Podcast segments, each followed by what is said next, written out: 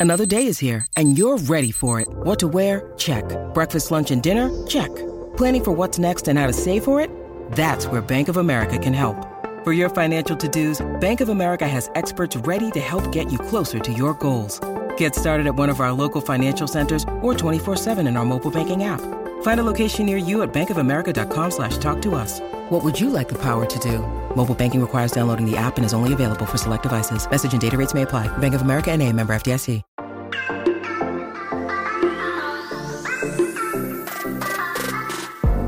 Hola, hola, muy buenas a todos y sean bienvenidos aquí a tu podcast Charlas iOS. Apple ha presentado sus nuevos dispositivos y hay uno en particular del que quiero que hablemos, ya lo viste en el título, así que prepárate que vamos a comenzar aquí a hablar de lo que nos gusta, de la tecnología y de Apple. Mi nombre es John. ¡Empecemos!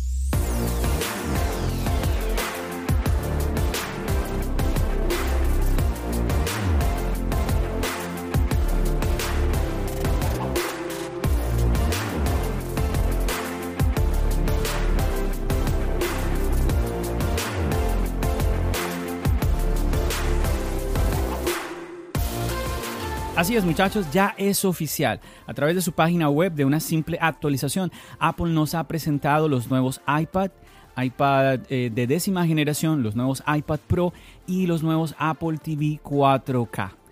Esta presentación de Apple vía página web ha levantado varias incógnitas, opiniones, eh, quizás un poco polémicas. Ah, una pequeña quizás podría ser, ¿por qué Apple nos presenta esto simplemente como, como, una nota de prensa? Hay unas personas que han dicho, bueno, es que la actualización es, es menor, entonces no valía la pena que Apple hiciera una, una, presentación, que saliera Tim Cook hablando de los, de los dispositivos con el resto de sus compañeros de Cupertino.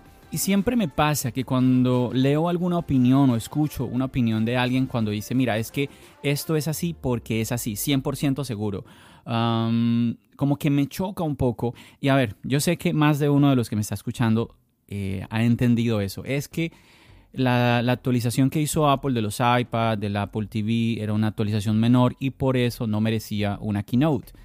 Chicos, mm, tenemos muy mala memoria tenemos muy mala memoria. Los AirPods Pro, los primeros AirPods Pro no tuvieron keynote. Entonces yo quiero que alguien me diga, me explique cómo un producto como los AirPods Pro pues no, no merecían, era, era una actualización menor, una actualización menor de que era un producto nuevo, ¿sí? Y no hubo keynote, simplemente Apple lo presentó en su página web. ¿Qué te quiero decir con esto? Que hay personas que cada, cada persona, a ver, cada uno tenemos nuestra propia interpretación.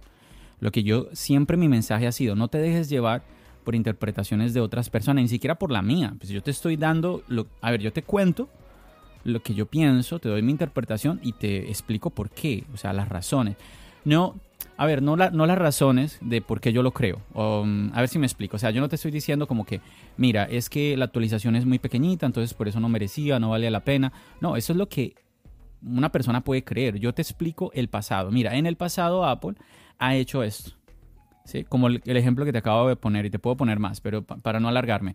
Entonces, eh, Apple en los AirPods Pro, sí, no hubo eh, evento ¿sí? No como si lo hubo para los AirPods Pro de segunda generación. A ver, ¿quién me dice cuál, más, cuál, fue más importante? El, que Apple nos presentara, los AirPods Pro de primera generación o la actualización de los de segunda generación. Creo yo que todos estaríamos de acuerdo en pensar de que la presentación de un dispositivo nuevo, como fueron los AirPods Pro, pues a ver. Pero nuevamente, como te digo, aquí yo te explico, mira, esto ha sido el historial de Apple, entonces yo creo que pues no hay no hay razones para pensar es que fue por eso. No, simplemente Apple, pues muchas veces hace cosas porque sí. Y nadie nos, o sea, nos queda como muchas veces, queda un poquito difícil explicar esas razones, ¿sí? Yo opino que pues es mejor tener una keynote a no tenerla. O sea, yo a veces escucho personas que dicen, ay, ¿para qué un evento? Bueno, pues no lo veas tú, deja, deja a los demás que disfrutamos del evento, pues verlo.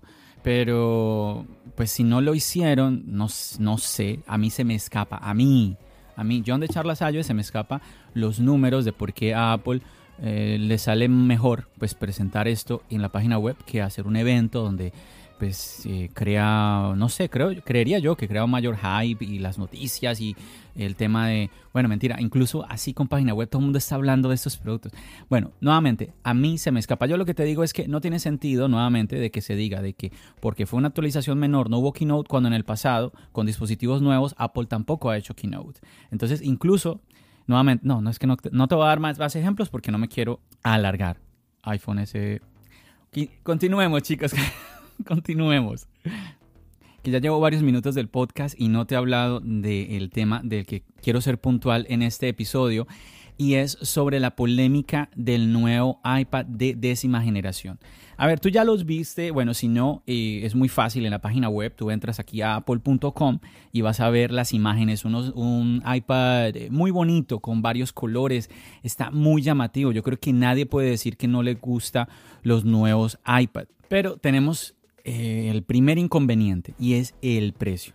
El precio de este iPad de décima generación arranca en los 450 dólares y arranca en la capacidad de 64 gigabytes. Si te quieres ir a los 256, porque no hay 128, tienes que pagar 600 dólares. A ver, estamos hablando del iPad de entrada. Este es el iPad que viene, que es la actualización del iPad de novena generación. Por ejemplo, el día de ayer eh, leía un comentario de una seguidora ella, me, ella compartía, me escribía que este era un iPad nuevo. A ver, sí, es un diseño entre comillas nuevo porque ya lo tienen el iPad mini, ya lo tienen el iPad Air. Es algo que ya se esperaba, de que el iPad de entrada heredara el diseño todo pantalla, que tuviera el Touch ID en el botón de encendido. Pero ¿qué sucede? De que también heredó la subida de precio. Cuando el iPad Air se fue todo pantalla, subió de precio. Cuando el iPad mini se fue todo pantalla, también subió de precio. Y aquí pasó exactamente lo mismo. Yo honestamente, en el pasado, yo decía varias veces, yo prefiero que el iPad 9, que no haya, yo prefiero que no haya un iPad de décima o de onceava generación que herede ese diseño, porque si va a heredar la subida de precio, entiéndase chicos, yo siempre em, he hablado de que no haya subida de precio. O sea, yo entiendo de que haya nuevas tecnologías. Hay muchas personas hablando de esto en podcast, en YouTube, de que si hay una nueva tecnología, pues eso va a traer una nueva subida de precio. Yo estoy en contra de eso porque yo he visto en Apple constantemente de que nos trae nuevas tecnologías, nuevas cámaras, nuevos sensores, nuevo esto, nuevo aquello, y no hay una subida de precio. Entonces yo digo, a ver, la tecnología se devalúa constantemente. Si tú compras algo hoy de tecnología, en un año ya se ha devaluado muchísimo el dispositivo. Entonces, si la tecnología se evalúa, la, nueva tecnología llega a ocupar el, lugar de ese precio en el que estaba. Entonces, siempre he, defendido esa idea. Pero en Apple, generalmente, cuando hemos visto un cambio de diseño, ese diseño no respeta eh, el precio anterior, sino que se va para arriba. Pasó con, con bueno, Iba a decir el iPhone 10, pero en el iPhone 10 también estuvimos el tema del Face ID, una nueva tecnología en la pantalla, bueno, era otra cosa. Digamos que había una sumatoria más, más grande de factores, pero en este iPad de décima generación, yo me temía que pasara esto. Sí, tenemos una subida de precio entonces de 120 dólares. ¿Qué sucede? Apple sigue vendiendo el iPad de novena generación por 329 dólares, que es el precio normal. Ojo a esto, chicos, échenle ojo a Amazon. Yo compartí ayer eh, un link donde veía el iPad de novena generación por 270 dólares, o sea, 60 dólares más barato. Échenle un ojo a Amazon Pilas. Yo les voy a dejar el link aquí en la descripción del podcast por si estás interesado en un iPad 9, mm, no lo compres con Apple, cómpralo en Amazon. Ah, un detalle les cuento porque em, muchos no lo saben, pero eh, esa, a ver, e, es la misma Apple la que está, vendiendo en Amazon, ¿ok? Eh, no, no, me, no me explico, no me preguntes porque no me sé la respuesta. Eh, yo creo que ahí tenemos que preguntarle a mi amigo Fermín del podcast Desmontando la Manzana, que seguramente él sí nos puede explicar por qué Apple en Amazon vende más barato que en su propia tienda, pero es la realidad. Eh, tú simplemente compruebas y vas a ver que incluso puedes, puedes comprar el Apple Care, el seguro de Apple lo puedes comprar ahí directamente en Amazon. Recuerda, aquí te dejo debajito el link del iPad de novena generación para que vayas y te ahorres unos 60 dólares. Pero bueno, continuemos con esto, el iPad de décima generación. De entrada, algo negativo, nuevamente la subida de precio. Quizás tú que me estás escuchando digas, John, eh, estás soñando, eres, eh, no sé, un, un iluso, un soñador, no sé, porque obviamente se justifica la subida de precio. Insisto, y no me quiero repetir, simplemente yo opino de que pues llegan nuevas tecnologías, esas nuevas tecnologías deberían ocupar el precio que tenía el dispositivo anterior. Sí, creo yo que debería ser así.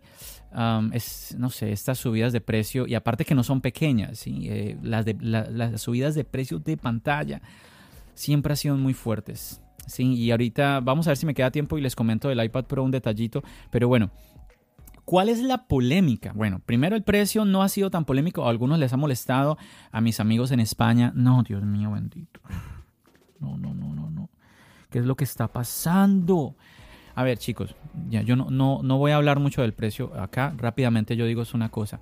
A ver, chicos, si ustedes de verdad, si ustedes de verdad creen que es Apple la que la culpable de que si en Estados Unidos no sube y en España sube, si en Estados Unidos sube y en España re que te contrasube, pues entonces hay que hablar con el gobierno.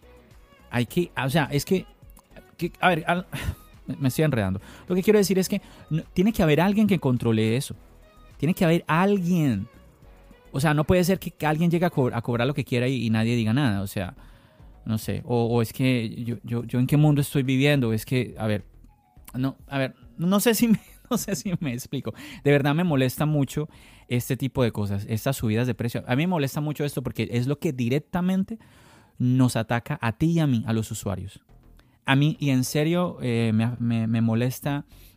Mira, yo soy una persona que eh, yo soy agradecido, tengo, el, tengo la fortuna de que puedo decir, bueno, eh, voy a comprarme este dispositivo, voy a actualizar a este, ¿sí? Hay personas que obviamente tendrán la fortuna de, no sé, actualizar cada vez que les, cada vez que quieran, sí, que tendrán una facilidad mucho mayor que la mía. Hay personas que les cuesta mucho. A ver, el punto mío es que chicos, el precio nos afecta directamente a ti y a mí. Entonces me molesta cuando pasan estas cosas y me molesta aún más, aún más, cuando eh, otras personas justifican subidas de precio como... Mm, no sé, no sé, a ver, pero bueno. A ver, no, no me quiero no me quiero complicar aquí en este tema del precio. Yo entiendo, mira que por ejemplo cuando Samsung eh, lanzó un dispositivo plegable bueno, es que ya es otra cosa muy diferente, un dispositivo más grande, una tecnología totalmente nueva, ta, ta, ta. Yo dije, bueno, se entiende, igual eh, es otra categoría en la que yo no, yo no estoy ahí, yo no estoy, aunque me llame la atención, que algo, algo nuevo que se pliegue, mm, yo no estoy pensando en comprarlo, eso es, eso es otra cosa. Pero bueno, continuando, dejando un poco el tema del precio atrás, la polémica realmente cae en algo que a mí me ha sorprendido enormemente y es sobre el Apple Pencil. ¿Qué sucede chicos? Este iPad de décima generación es compatible con el Apple Pencil de primera generación, no el de segunda generación. Aquí de entrada la gente se manda las manos a la cabeza y dice, pero ¿cómo va a ser posible que en el 2022 vamos a seguir con el Apple Pencil de primera generación? El Apple Pencil de primera generación es un muy buen Pencil. O sea, ¿cuál es el problema con ese, con ese Apple Pencil? Que no tiene el toquecito del Apple Pencil de segunda generación y activas el borrador. Bueno, son detalles, son obviamente mejoras que diferencian uno del otro, pero no quiere decir que sea un mal eh, Pencil el, de primera generación. Chicos, hay que diferenciar el iPad de eh, décima generación del iPad Air. Si tú ves el iPad ahorita, ves el iPad de décima generación y lo pones al lado al, iPad Air, seguramente que no, de pronto ni te das cuenta cuál es cuál. Entonces, Apple tiene que crear una diferencia y no le va a dar la compatibilidad del Apple Pencil de segunda generación, que sí lo tiene el iPad Air, al iPad de décima generación, empezando por ahí. O sea, es un negocio, es una empresa. O sea, ellos obviamente pensarán, no, no, no, dejemos este el, para que lo usen las personas que tienen el Apple Pencil de primera generación. Oye, y aquí hay algo positivo, porque quizás tú ya tenías el, el iPad de novena generación y ya tenías un Apple Pencil de primera generación, no tienes que comprarte uno. Cuando yo compré el iPad, el iPad Pro M1, a mí me tocó comprar el Apple Pencil de segunda generación. Yo tengo los dos Apple Pencil, porque yo venía del iPad Pro anterior del 2017, que ese sí era compatible, era con el de primera generación. Entonces, a ver que me estoy, no quiero confundirte con tanto primera, segunda generación. El punto es que hay una ventaja y es que si tú ya tenías el de primera generación, puedes seguir utilizándolo. ¿Cuál es el problema? Que ahorita la gente está sacando memes y está casi que crucificando a Apple porque la manera en que se carga el Apple Pencil de primera generación al iPad es mediante un cable. ¿Por qué? a ver si recuerdas, el iPad de novena generación em, se conecta directamente al iPad. Esa es una posibilidad de cargarlo. Lo conectas directamente al iPad con, porque el Apple Pencil tiene puerto Lightning, ¿no? Entonces lo conectas al Lightning del iPad de, novena generación, pero ahora el iPad de décima generación, que se me escapaba decirte eso, ya no tiene el puerto Lightning viene con USB-C. Ahí vemos cómo continúa la transición de todos los dispositivos de Apple al puerto USB-C. Entonces, si el Apple Pencil tiene Lightning, ¿cómo lo cargo en el iPad? directamente si tienes un puerto USB-C. Pues entonces Apple dice, bueno, ahí le conectas un adaptador que tiene en los dos lados es hembra, entonces eh, lo conectas al Apple Pencil Lightning por un lado y con un cable USB-C a USB-C pues lo conectas directamente al iPad o incluso lo puedes conectar a la corriente, lo puedes conectar al adaptador. Y aquí la gente se manda las manos a la cabeza y dice, pero ¿qué es esto? ¿Qué es esto tan bizarro, tan horrible de Apple? ¿Por qué está haciendo esto? Chicos, pero yo no entiendo, a ver, nos falla mucho la memoria. Sí, vuelvo al comienzo del podcast, nos está fallando la memoria. Esto no es nuevo, esto ya existía. ¿Cómo así, John? Chicos, el primer, ah, la primera vez que vimos el Apple Pencil de primera generación, el Apple Pencil venía con dos opciones de carga. Una, la que siempre se ha criticado, y que es que el Apple Pencil se conecte al puerto Lightning. Y venía con un adaptador de Lightning a Lightning. ¿Cómo así, John? Sí, ese adaptador que todo el mundo se está burlando ahora, que es de Lightning a USB-C, ya existía, pero de Lightning a Lightning. ¿Para qué? Para que las personas escogieran o lo conectas y lo cargas directamente al iPad o simplemente lo puedes cargar, lo conectas al adaptador a la corriente y ahí lo cargas y listo. Entonces siempre ha existido esas dos opciones. Ahora solamente nos queda la opción de con el cable conectarlo al iPad. De esta manera también es que lo vas a emparejar con el iPad y todo esto. Entonces me sorprende que todo el mundo tenía en su mente era la conexión directamente al iPad, pero la gente había olvidado de que el, el Apple Pencil de primera generación siempre había traído un adaptador. Siempre había traído un adaptador. ¿Qué pasa? Pues Apple ahora lo vende nuevamente. Si tú ya tienes el Apple Pencil de primera generación, te compras este iPad de décima generación, compras el adaptador y de esa manera pues lo puedes cargar, lo puedes conectar. Es más, mi amigo Richard de Solo Smart Tech hizo un video en donde él, levantó esta pregunta al aire, que me, pareció muy buena esa pregunta. Dijo, oye, ¿y qué tal si utilizamos el adaptador de Lightning a Lightning? Utilizamos un, cable de Lightning a USB-C y listo. Y ahí ya no tenemos que comprar ningún adaptador para los que eh, nuevamente ya tenían el Apple Pencil, porque si no estoy equivocado, tengo que confirmar ese dato, el Apple Pencil ahora de primera generación viene con el adaptador de Lightning a USB-C.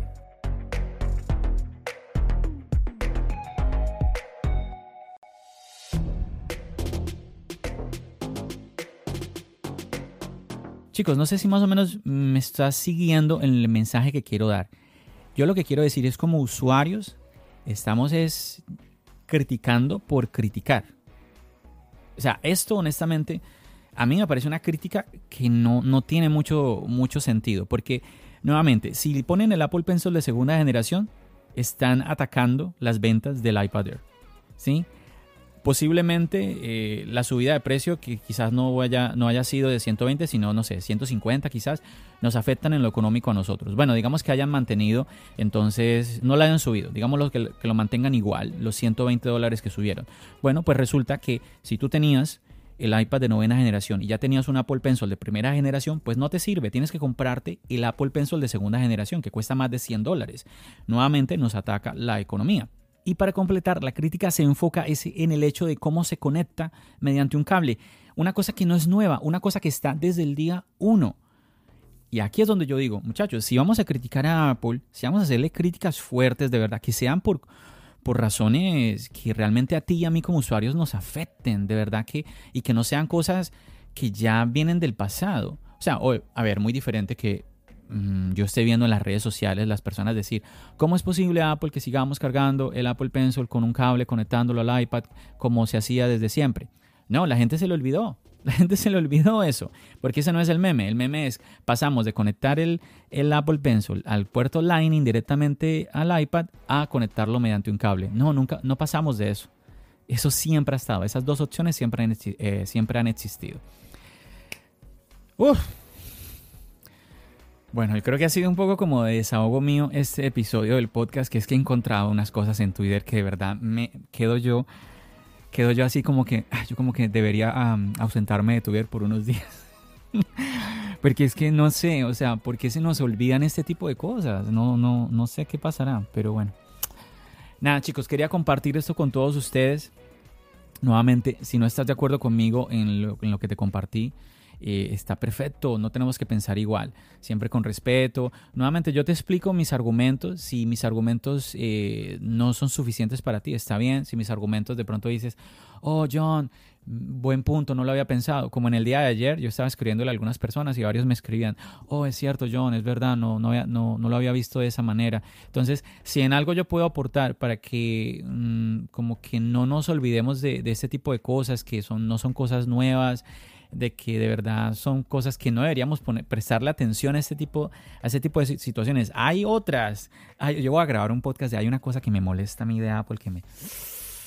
Oh, Dios mío. Pero bueno, eso va a ser para otro episodio porque ya veo que me estoy alargando. Chicos, de verdad, muchísimas gracias, muchísimas gracias por acompañarme, muchísimas gracias por haberme escuchado en este episodio. como desahogo mío aquí compartiéndote estas, estas cosas que a veces yo digo, pero no, ¿qué es lo que pasa en, la comunidad de Apple? Yo entiendo a veces de eh, comentarios de personas que son haters o cosas así, pero dentro de la comunidad misma no, no, no comprendo. Pero nuevamente, muchísimas gracias por tu sintonía, por acompañarme, por el apoyo, por esos mensajes eh, que me escribes. De verdad que, chicos, me siento muy afortunado de eh, todas aquellas personas que están ahí, que incluso a veces eh, no están de acuerdo conmigo, pero me, me, comentan con respeto y de verdad que yo aprendo, yo aprendo también de ustedes, muchachos. Yo aquí no vengo a enseñarle a nadie porque yo no tengo, yo no, yo no, yo no es que yo me sé todo esto, eh, tengo contactos con Apple y me dijeron, venga, les muestro cómo es que la verdad. No, no, no.